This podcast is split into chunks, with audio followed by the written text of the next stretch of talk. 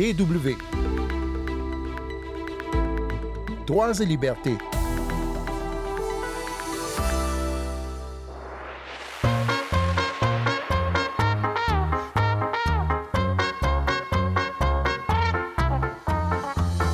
L'une des premières choses qui saute aux yeux chez Nima Namadamu, c'est son sourire. Un sourire empli de force et pourtant empreint de douceur. Un sourire qu'elle garde aux lèvres pendant plus d'une heure que dure notre entretien par vidéo interposée, parce que Nima Namadamu se trouve aux États-Unis au moment où nous enregistrons notre conversation. Un entretien que je vous propose de suivre en deux volets cette semaine et la semaine prochaine. Avant de commencer, deux mots d'introduction. Nema Namadamu est originaire du Sud Kivu, dans l'est de la République démocratique du Congo, et elle vit avec un handicap suite à une poliomyélite contractée dans sa petite enfance. Mais Nema Namadamu, c'est d'abord une femme qui dit non au destin, aux préjugés, à la soumission. Elle a lancé de nombreuses actions dans sa région et son village d'origine, vous allez le voir, pour aider les femmes à reconquérir toute leur dignité et faire prendre aussi pleinement conscience aux hommes du rôle que les femmes doivent jouer auprès d'eux dans la communauté. Sandrine Blanchard au micro. Bonjour tout le monde. Nima Namadamu fait partie des personnes retenues cette année par la BBC dans son classement des 100 femmes africaines les plus inspirantes en 2023. Elle est née dans les années 1960 dans une famille très modeste, dit-elle. Son père est polygame. Sa mère, elle, a perdu quatre enfants avant elle. Nima est donc l'aînée de sa fratrie et à l'âge de deux ans, elle contracte la poliomyélite. Son père est très déçu par cet enfant qui boite et qui risque de ne pas être bonne à marier. Dans son village, rien n'est prévu pour aider les enfants comme elle.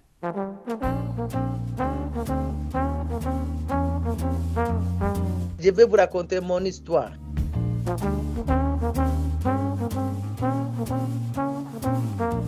Ma mère, elle est morte depuis maintenant 12 ans. Elle ne connaissait pas lire son nom, même de compter un ou trois. Elle était vraiment une femme de ménage. Toutes les femmes chez moi, quand elle naît, c'est pour se marier, pour donner la dot à sa famille. Après deux ans, j'ai eu la poliomyélite. Je me suis devenue la petite fille vivant avec un handicap. C'était euh, désespoir pour toute la famille. Après ça, ma mère n'a pas accepté de dire que je suis bon à rien. Non, elle m'a donné l'amour.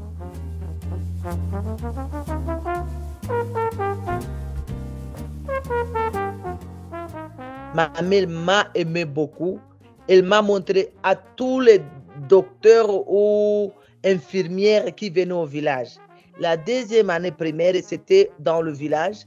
Quand il, pleut, ma mère, elle, essayait un peu de venir me prendre euh, sur le dos. Là où j'ai grandi, il n'y a pas ni route, je n'ai pas de chaises roulantes, je n'ai pas les béquilles, je n'ai pas je n'ai pas la toilette. Alors quand j'allais faire mes business, ma mère, elle a toujours m'aidé pour euh, faire la toilette mes petits frères et ma petite, mes petites sœurs allaient à la rivière pour se laver. Il, amenait de l'eau et ma mère faisait bouillir de l'eau. Elle me lavait avec de l'eau chaude. Vous voyez que j'étais vraiment gâtée dans l'amour. Et c'est cet amour inconditionnel de sa mère qui, raconte Nema, lui a donné l'espoir et l'envie de vivre. Alors, avec cet amour-là, je n'ai pas eu aucun complexe. Je dis, ma chérie, c'était vraiment merveilleux. Pour pouvoir poursuivre sa scolarité, elle part chez un oncle à Ouvira. La jeune fille sera la toute première femme infirme de sa communauté à décrocher un diplôme à l'université. Mais dès le secondaire, elle découvre une nouvelle façon de faire entendre sa voix, la radio pendant euh, la conférence nationale souveraine à Kinshasa, euh, il y avait mon co-batteur de radio nationale RTNC Alors, elle est venue dans mon école parce que j'étais seulement une fille dans une école de filles, lycée Wima, vivant avec un handicap. Alors, il est venu et demander à notre préfet d'études est-ce que Nema, elle peut venir au radio RTNC pour diffuser l'émission Les tribunes de personnes vivant avec un handicap? Notre préfet a dit, bien sûr, si elle est capable. C'est à ce moment-là que j'ai commencé à parler à la radio RTNC, dire que donner l'enfant euh, la possibilité de ne pas la cacher dans des chambres, la possibilité d'aller à l'école.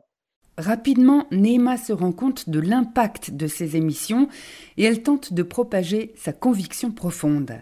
J'ai dit ceci, avec l'éducation, comme ma mère m'a donné, nos destins est dans nos mains. Puis Neema part pour Kinshasa, la capitale, à l'autre bout du pays.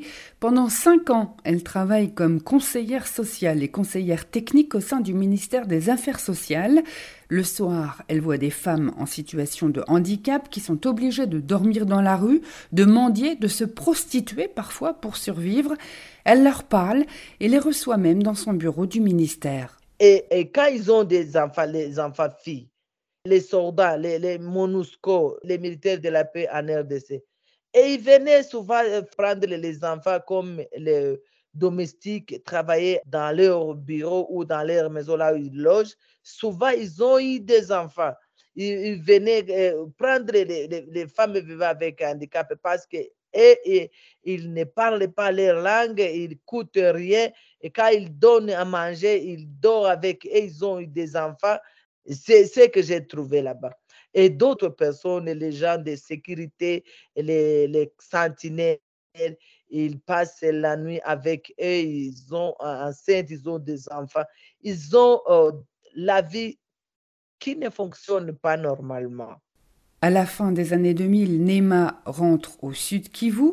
Elle parle plusieurs langues et revient plus motivée que jamais à aider ses concitoyennes. Alors j'ai commencé à lire et à faire des recherches, à réfléchir sur ce que je peux faire. J'ai trouvé une organisation aux États-Unis. Elle entre en contact avec la plateforme américaine World Pulse et grâce à son aide, elle suit des formations, notamment en journalisme citoyen, ce qui lui permet de commencer à publier des articles. Elle est ensuite sélectionnée pour faire un voyage aux États-Unis avec deux autres femmes d'autres pays, ce qui lui ouvre encore de nouveaux horizons. Et elle s'étonne, par exemple, des égards qui sont réservés aux personnes avec handicap aux États-Unis, qu'on lui propose un fauteuil roulant, qu'on la laisse monter la première dans l'avion, qu'on lui fournisse aussi une assistance durant tout son voyage. Est-ce que vous avez la cybercafé au niveau des Bukavu j'ai dit, bien sûr, on a des, des cybercafés. J'avais une petite laptop. Comme aux États-Unis, c'est la, le jour, chez nous à Bukavu, c'est la nuit. Je ne dormais pas. Je faisais chatter partout dans le monde, avec les femmes partout. Là encore, Nema veut partager son enthousiasme pour Internet avec les femmes de sa communauté. Alors, le World Post, la, la plateforme, ils ont payé on a loué la salle Cybercafé à Bukavu pour 15 heures jusqu'à 6 heures du soir. Et à ce moment-là, c'était nous seulement, les femmes seulement. Alors, je les ai enseigné comment ouvrir, comment faire l'email, comment faire Facebook, social media. À ce moment-là, je ne parlais pas beaucoup l'anglais. je, parlais, je parlais français et swahili seulement et d'autres langues maternelles après trois mois, la plateforme World of Post, comme ce sont déjà professionnels, les femmes de, de, de, la RDC, ils ont écrit parce qu'ils ont eu le moyen de s'exprimer elles-mêmes avec le cœur.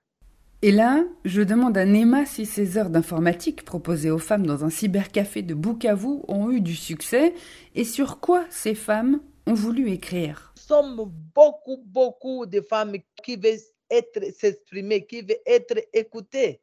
Chaque femme a une histoire, a sa vie personnelle, a ce qu'elle aime, a ce qu'elle veut, a sa façon de s'exprimer, a son propre histoire. Plusieurs fois, Nema Namadamou participe à des conférences de l'Union africaine à Addis Abeba, et c'est d'ailleurs comme ça qu'elle parvient petit à petit à faire sortir la voix des femmes du Sud Kivu. Elle parvient à ouvrir une salle d'informatique dotée de 28 ordinateurs, et rapidement, elle comprend qu'il faut se mettre en réseau pour euh, faire connaître le travail des femmes congolaises hors des frontières de la RDC, passage obligé pour obtenir des financements. J'ai dit, mes chères sœurs euh, de la société civile, vous savez, vous êtes euh, la coordonnatrice, vous avez des organisations, vous êtes femme leader dans la communauté, dans l'église, mais vous n'avez pas l'email. Ce que vous faites est toujours dans des bureaux. Il n'y a personne qui savent. Mais avec ce que nous avons découvert, nous pouvons être responsables et faire des partenariats avec d'autres femmes du monde. Nema décide alors de retourner dans son village d'origine pour créer un centre consacré à l'éducation des femmes et des jeunes filles. Alors, on a construit le bureau pour l'informatique. Et quand je suis partie pour la première fois, ma chérie, je t'ai dit, les mamans, les vieilles femmes embrassaient l'ordinateur parce qu'ils faisaient euh, le Skype, parce qu'ils ne savent pas écrire avec les, les petits-enfants, avec les, with uh, daughter-in-law, son-in-law they never met. Ces femmes analphabètes peuvent donc tout à coup communiquer beaucoup plus facilement avec leurs proches partis vivre ailleurs, et par le biais d'Internet, grâce à la caméra, elles font même la connaissance de nouveaux membres de leur famille qu'elles n'ont jamais pu rencontrer en vrai.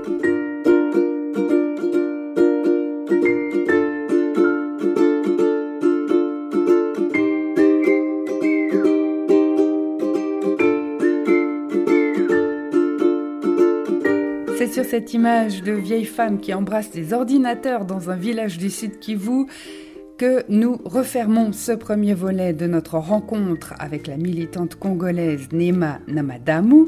La semaine prochaine, nous verrons comment Nema a réussi à étendre encore son action humanitaire et sociale pour les femmes avec les hommes. Pour podcaster cette émission, rien de plus simple, allez voir sur dw.com slash français ou vos plateformes de podcast habituelles. Rendez-vous la semaine prochaine et d'ici là, ne lâchez rien.